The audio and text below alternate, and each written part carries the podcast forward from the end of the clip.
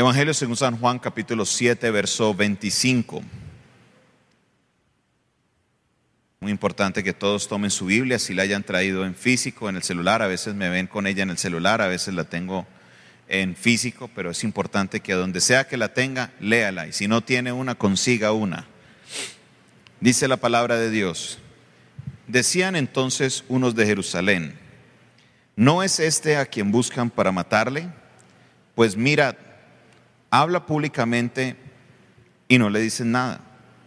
¿Habrán reconocido en verdad los gobernantes que este es el Cristo? Pero este sabemos de dónde es, mas cuando venga el Cristo nadie sabrá de dónde sea. Jesús entonces enseñando en el templo alzó la voz y dijo, a mí me conocéis y sabéis de dónde soy, y no he venido de mí mismo, pero el que me envió es verdadero, a quien vosotros no conocéis. Pero yo le conozco porque de él procedo y él me envió. Entonces procuraba prenderle, pero ninguno le echó mano, porque aún no había llegado su hora. Y muchos de la multitud creyeron en él y decían, el Cristo cuando venga hará más señales que las que éste hace.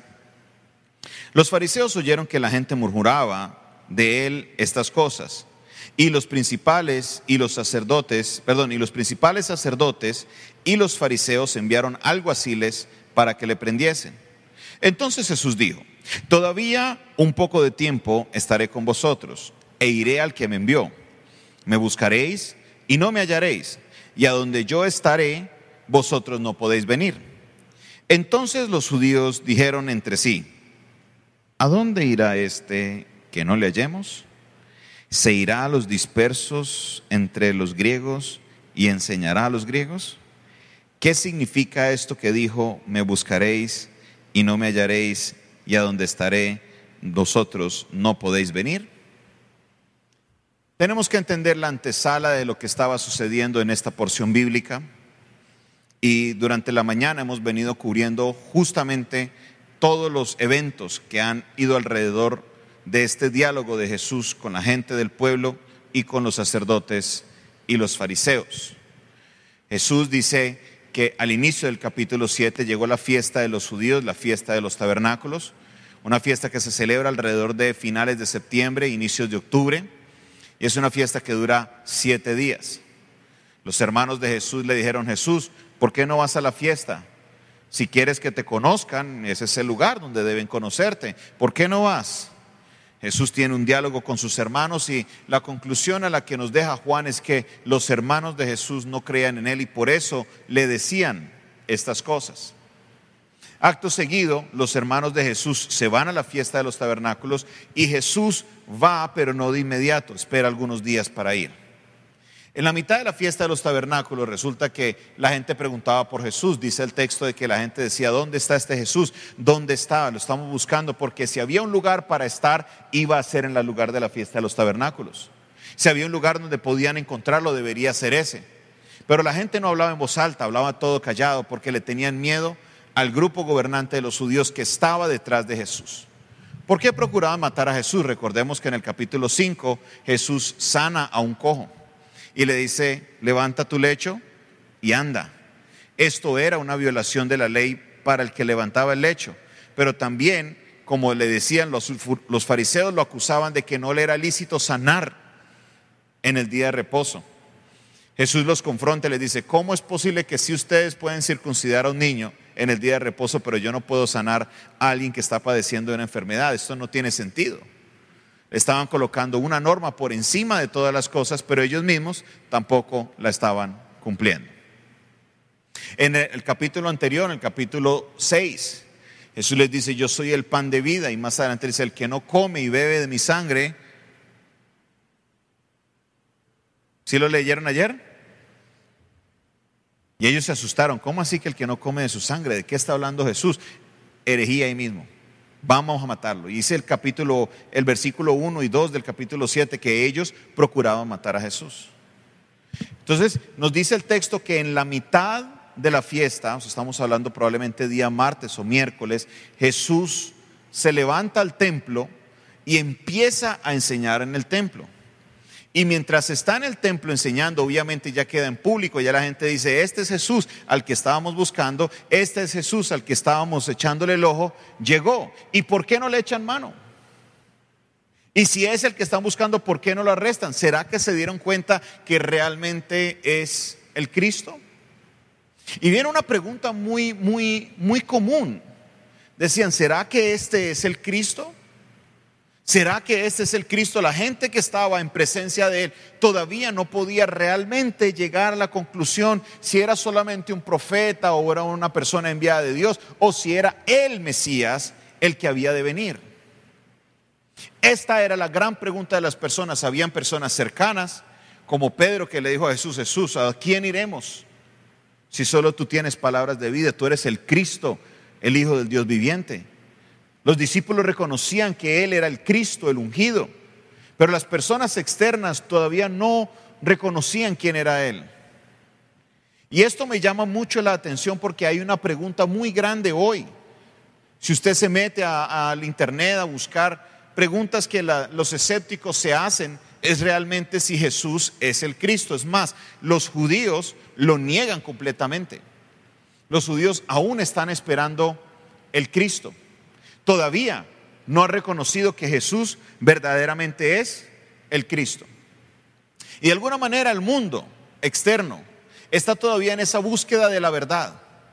Está en esa búsqueda. Quieren encontrar al Cristo en el budismo, quieren encontrar al Cristo en el taoísmo, en todas las diferentes corrientes aún. De alguna manera quieren encontrar una respuesta en el ateísmo y ninguno ha encontrado la respuesta. Solamente los que han encontrado a Cristo han encontrado la verdad. Porque Jesús dijo, yo soy el camino, yo soy la verdad y yo soy la vida. Y nadie llega al Padre si no es por Cristo. Cristo es la verdad. Cristo es la verdad. Todos nosotros llegamos a la iglesia haciéndonos esta pregunta, llegamos a Cristo haciéndonos esta pregunta, ¿será esta la verdad? Y cuando empezamos a leer el libro, cuando empezamos a conocer de su palabra, nos dimos cuenta que realmente Cristo era esa persona que todos nosotros estábamos buscando. Tenía que llegar a una situación difícil para poder nosotros reconocerlo. Tenía que llegar a una situación compleja para nosotros verdaderamente saber que Él es el Cristo. Hemos dado muchas enseñanzas acá en la iglesia con respecto de cómo el Antiguo Testamento completamente apunta a la persona de Cristo y cómo Cristo cumple todas las profecías que se hablaban del Mesías. Es más, una de las cosas que le tenían en contra a Cristo era que ellos sabían de dónde Él venía. Sabían que Él venía. ¿De dónde venía Él? De Galilea.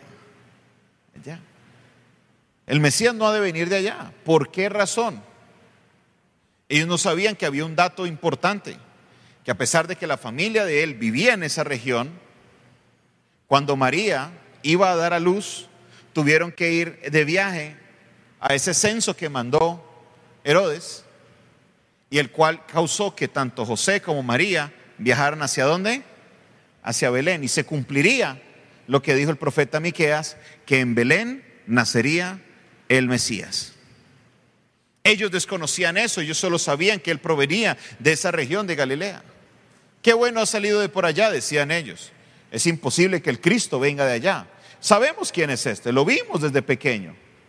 Este no fue el que anduvo en el templo perdido tres días, es este mismo. Sabemos de dónde viene, sabemos de qué familia viene. ¿Cómo vamos a creer que Él es el Cristo? Estas son las preguntas que muchos se están haciendo. Preguntas que se hacen a raíz de la ignorancia de no conocer quién es Cristo y quién es el Salvador. Y hoy, mis hermanos, el Señor nos hace un llamado para que nosotros, como cristianos que somos, ¿cuántos cristianos hay aquí? Levanten la mano. ¿Quiénes, por definición básica, quiénes son los cristianos? Son los que siguen las enseñanzas de quién? De Cristo, no Cristo, cristianos. Entonces nos debe llevar a nosotros a conocer en especial a quién. ¿A quién? No me asusten. ¿A quién? A Cristo. Si hay alguien que usted debe conocer su vida minuto a minuto, o sea, todo lo que la Biblia nos dice es de Jesús. Como creyentes, como cristianos, tenemos que adentrarnos en la vida de Jesús y conocer detalle a detalle cuáles eran las profecías que hablaban de él, cuáles eran los, la, la, Biblia, cómo apuntaba que él iba a venir y cuáles de esas profecías Jesús cumplió. En otras palabras, todas. Porque Jesús cumplió toda esa profecía y todas esas promesas que habían respecto a él mismo. Jesús, ¿será que él es el Cristo?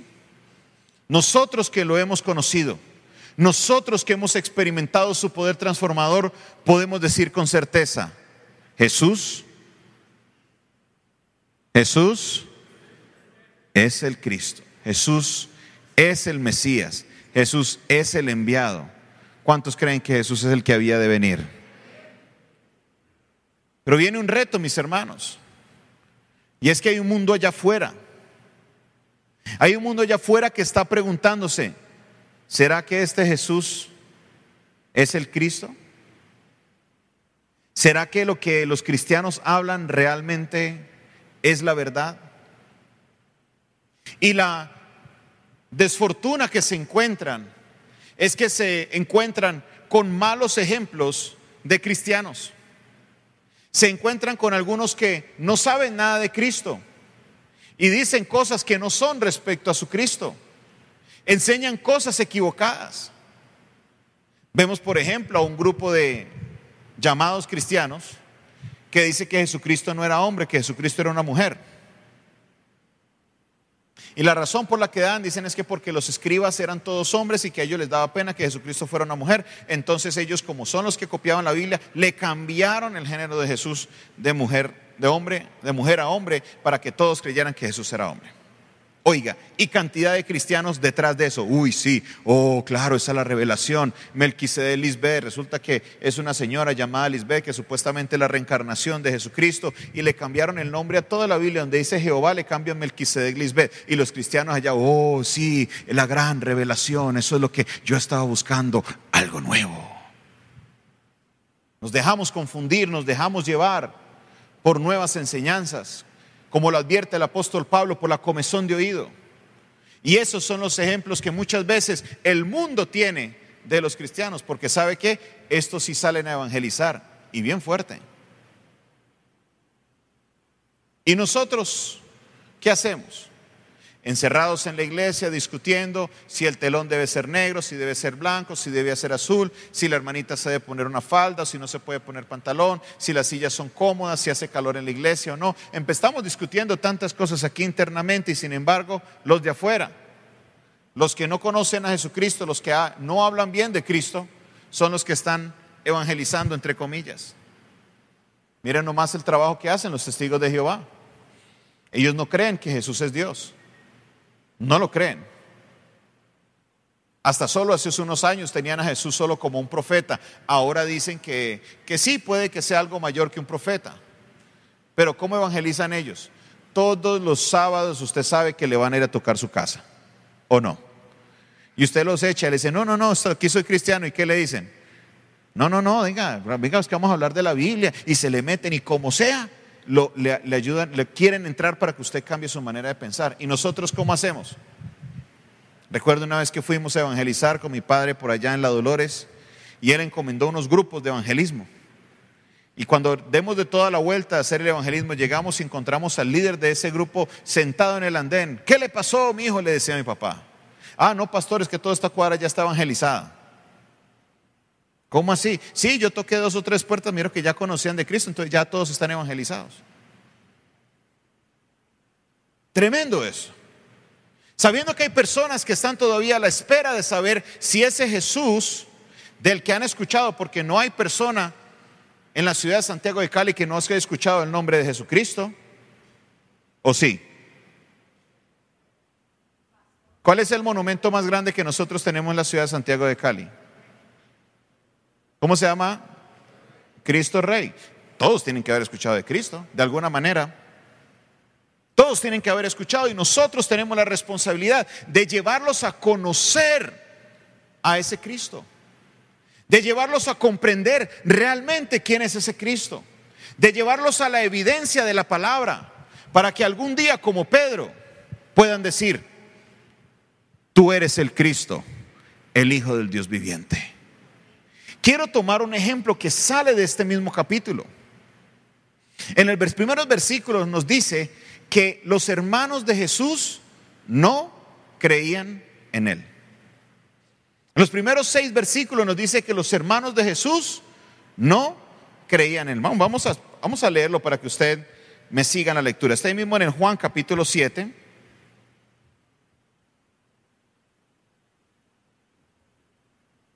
Versículo 5. ¿Qué dice el versículo 5 del, del capítulo 7? Porque ni aún sus hermanos creían en él. Todos sus hermanos eran incrédulos de quién era Jesús, a pesar de que María seguramente les había dado el testimonio de la manera en que él fue concebido. A pesar de que ellos habían visto algunas de las maravillas que él había hecho, ellos no creían en él. Pero nos dice la palabra que uno de sus hermanos fue testigo de Cristo resucitado. Jacobo, Santiago, el escritor de la carta del apóstol Santiago dice que es el hermano de Jesucristo y que él fue testigo de la resurrección de Cristo. Mire lo que hace la palabra, que aun aunque haya incredulidad al inicio, con el tiempo, la misma evidencia apunta a que Jesús es el Cristo y aún el más incrédulo termina creyendo. Pero termina creyendo porque tiene que haber alguien que le lleve la palabra, alguien que esté ahí, evangelizando, hablando, llevando el mensaje de la palabra. Y hoy, mis hermanos, nosotros tenemos esa responsabilidad de responderle al mundo esa pregunta. ¿Es Jesús el Cristo? Usted y yo lo sabemos. ¿Cuántos creen que Jesús es el Cristo? Pero el mundo qué? Más de dos millones de personas muertas a raíz del COVID-19.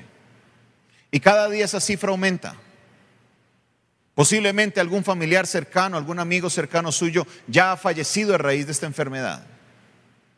Le hago una pregunta, ¿se fue con Cristo?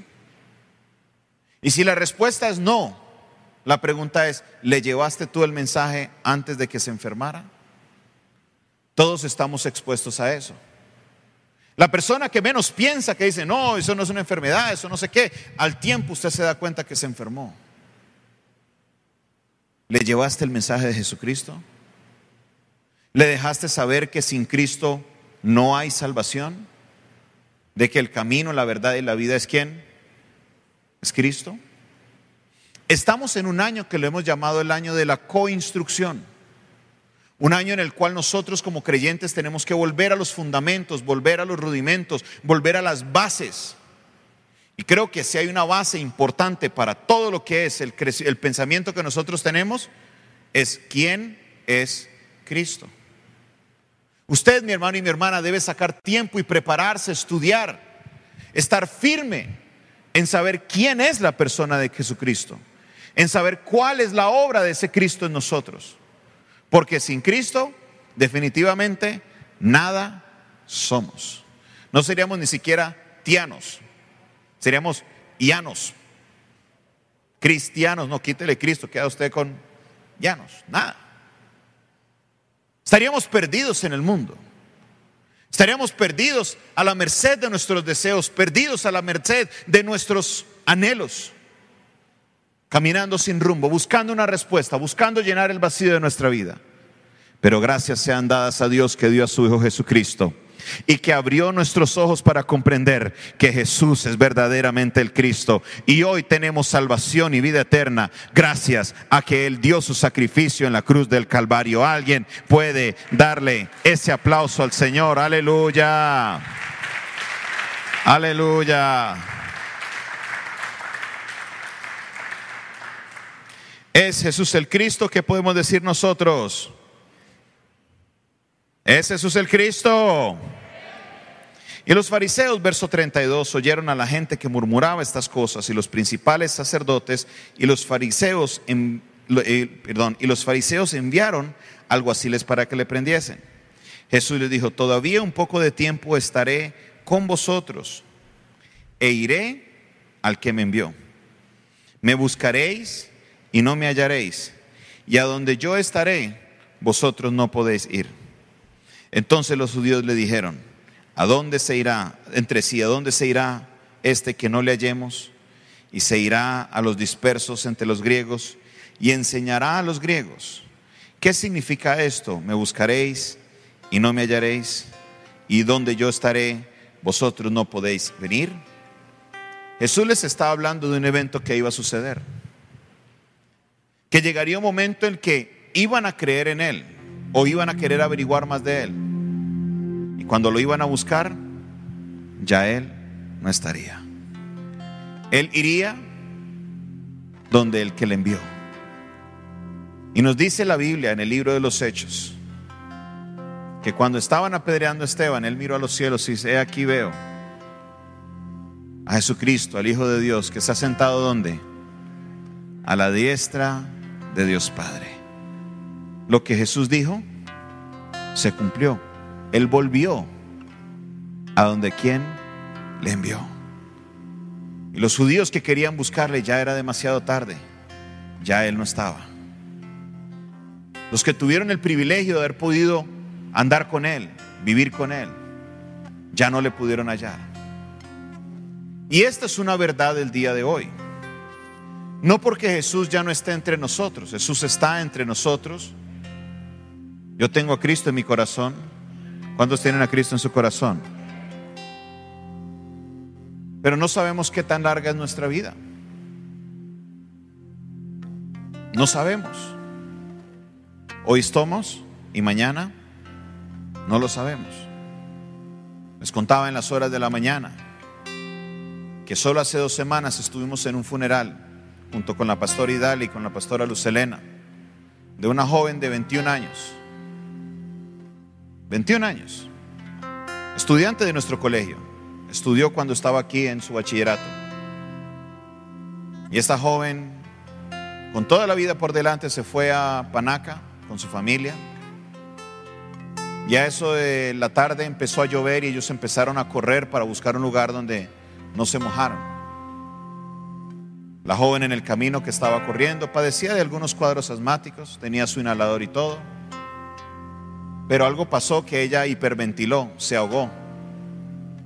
Y al terminar el día ya no estaba con ellos. 21 años.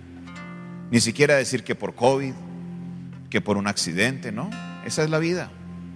La vida es frágil. Hoy somos, mañana no sabemos.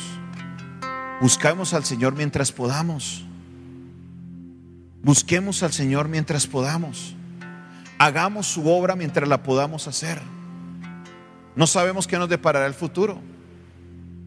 Puede que lleguen momentos de prohibición donde no se pueda salir a hablar de Cristo porque lo lleven a usted a la cárcel donde le prohíban leer una Biblia. Hay países en el mundo, nosotros damos por hecho que podemos estar en una iglesia, y abrir la Biblia y todo lo demás. Hay países en el mundo donde lo matan a usted, donde lo encuentren con una Biblia.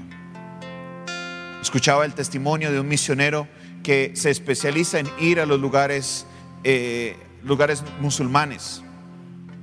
Y él contaba el testimonio y él decía, mire, los jóvenes que quieren ir a las misiones a los países árabes deben prepararse en otras carreras que no sean religiosas ser médicos, ser psicólogos, ser maestros, porque para entrar te van a preguntar, ¿qué haces aquí? Si eres médico, voy a hacer una misión médica, puedes pasar.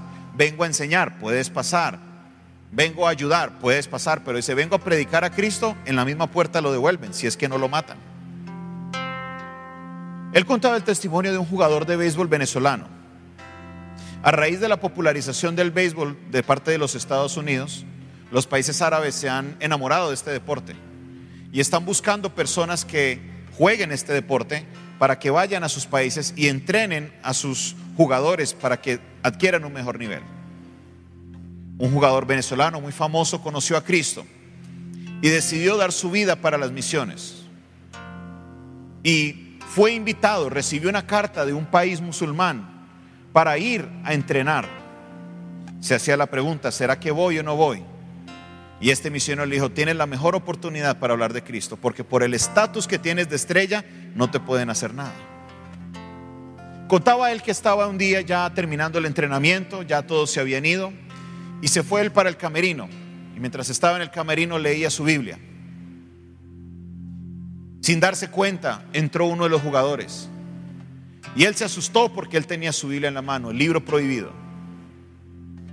Y apenas ve al jugador, trata de esconder el libro, trata de hacer algo para que no lo pillen, porque eso puede causarle a él la cárcel o posiblemente la muerte.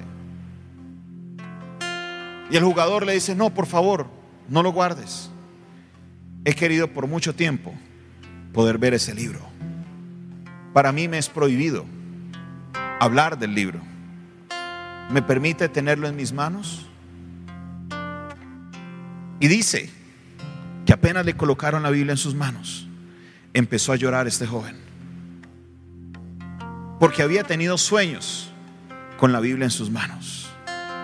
Había tenido revelaciones de que algún día tendría ese libro en las manos.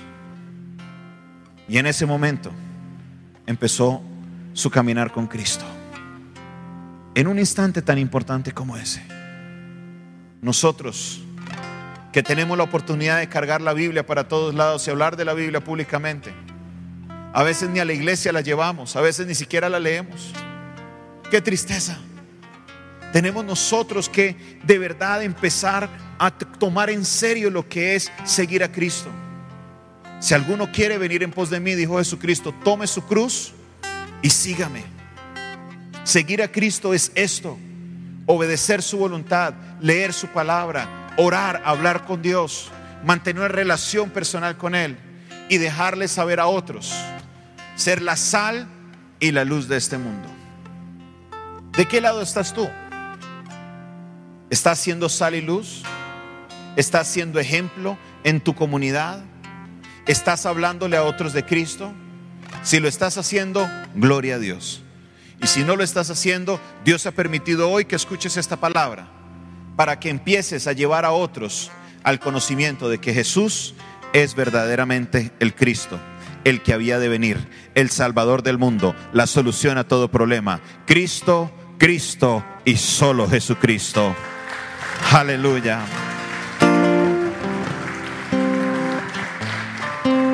Jesucristo, el Hijo de Dios. ¿Será que Él es el Cristo para nosotros? Creo que no nos cabe ninguna duda alguna. Pero hay un mundo afuera que necesita saberlo.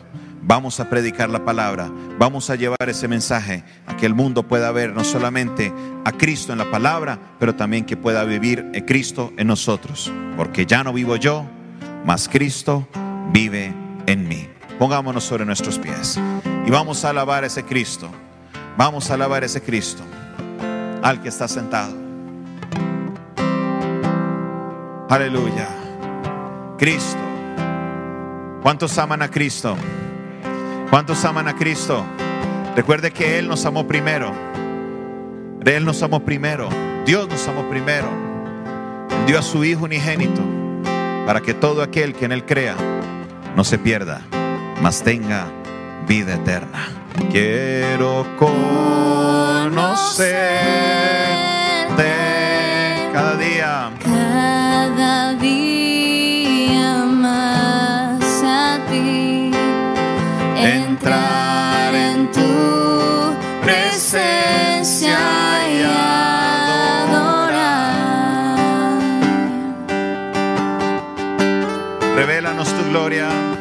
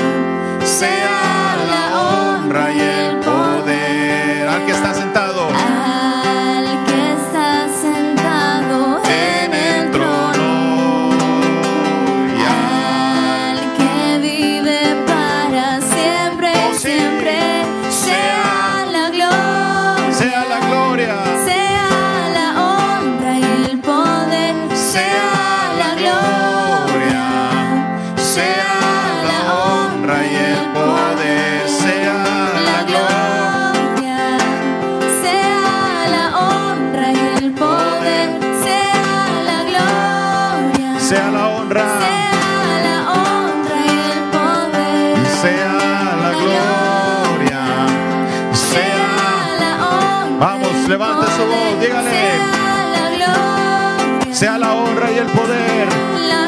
Allá en casa, levante su voz y dígalo, dígalo, dígalo. Escríbalo en los comentarios. Sea la gloria, sea la honra, sea el poder. Aleluya, aleluya. Aleluya. Al que está sentado hoy, al que está sentado en el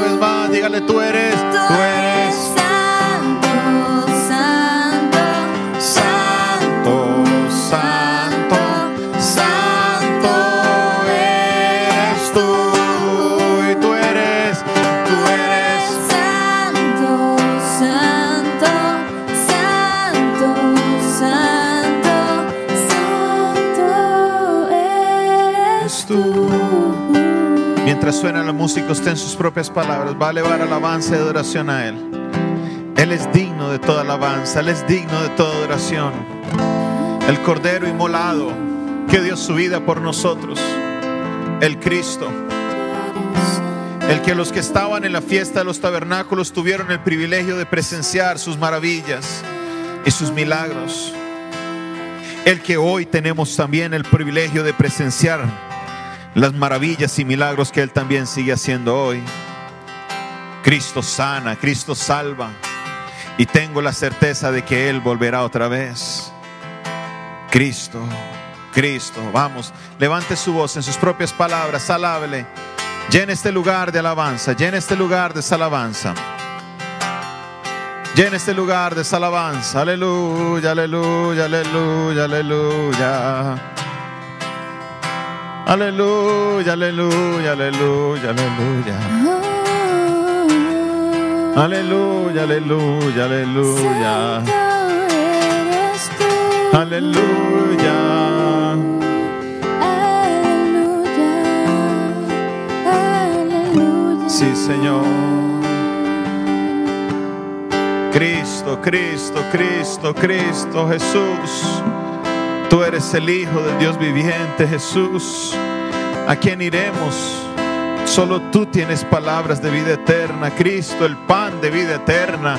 Cristo, que tiene toda autoridad. Cristo, Cristo, el Hijo de Dios. Cristo, Jesucristo, el que sana, el que libera. Jesucristo, el que trae la multiplicación. Es Cristo, Cristo, es Cristo, es Cristo, es Cristo. Cristo, Jesucristo, Jesucristo, Jesucristo. Oh, Cristo, Cristo, Cristo, Cristo. Cristo, Cristo. Oh, su presencia está aquí. Cristo, Cristo, Cristo, Cristo. Te alabamos, te alabamos, te alabamos, te alabamos. Te adoramos, Señor. Te adoramos, Señor. Te adoramos, Señor. Te adoramos.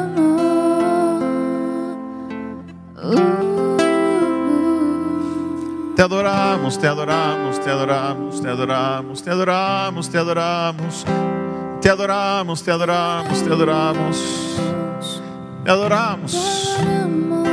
Te adoramos, te adoramos, te adoramos, oh Dios.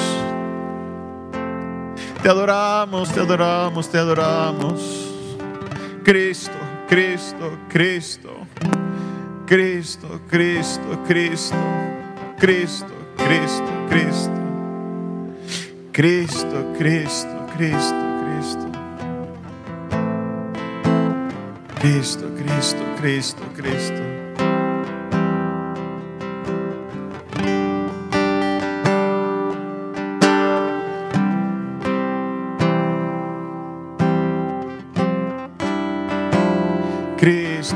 Cristo, Cristo,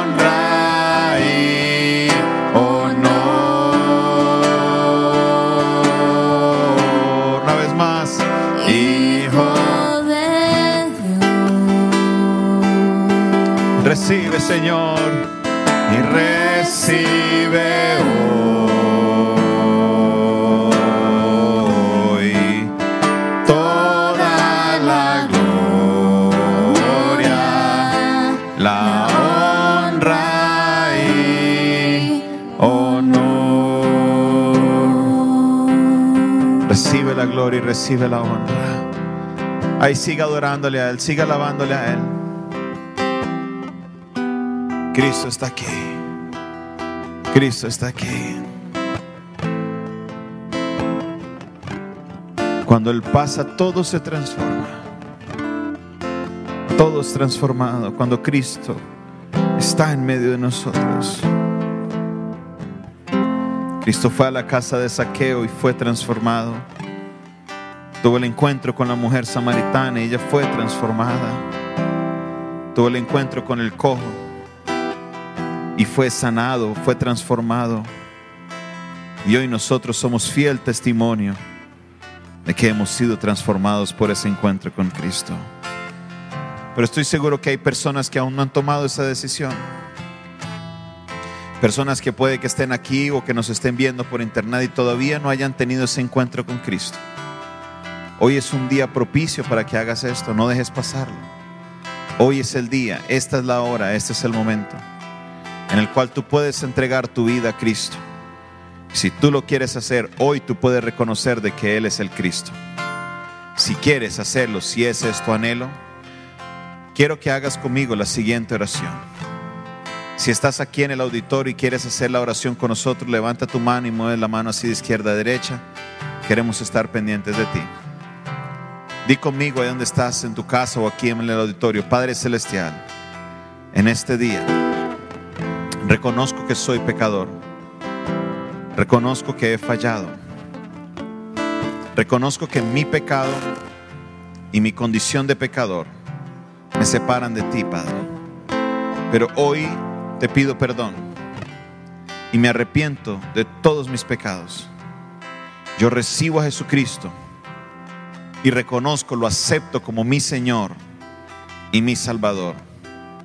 Declaro que Jesús es el Cristo. Te entrego mi vida, Padre. Tómala. Transfórmame conforme a tu voluntad. En el nombre de Jesús.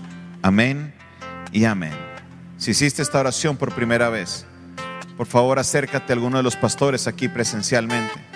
Si la hiciste por internet, en la parte de abajo aparece un número de teléfono, es el 316-617-7888. Esa es mi línea de teléfono. Puedes escribirme y me dices, pastor, acabo de hacer la oración, quiero aprender más de Cristo. Estaremos pendientes de ti durante el día de hoy. Alguien está hoy contento de haber reconocido que Jesús es el Cristo. Yasem, amén. Amén.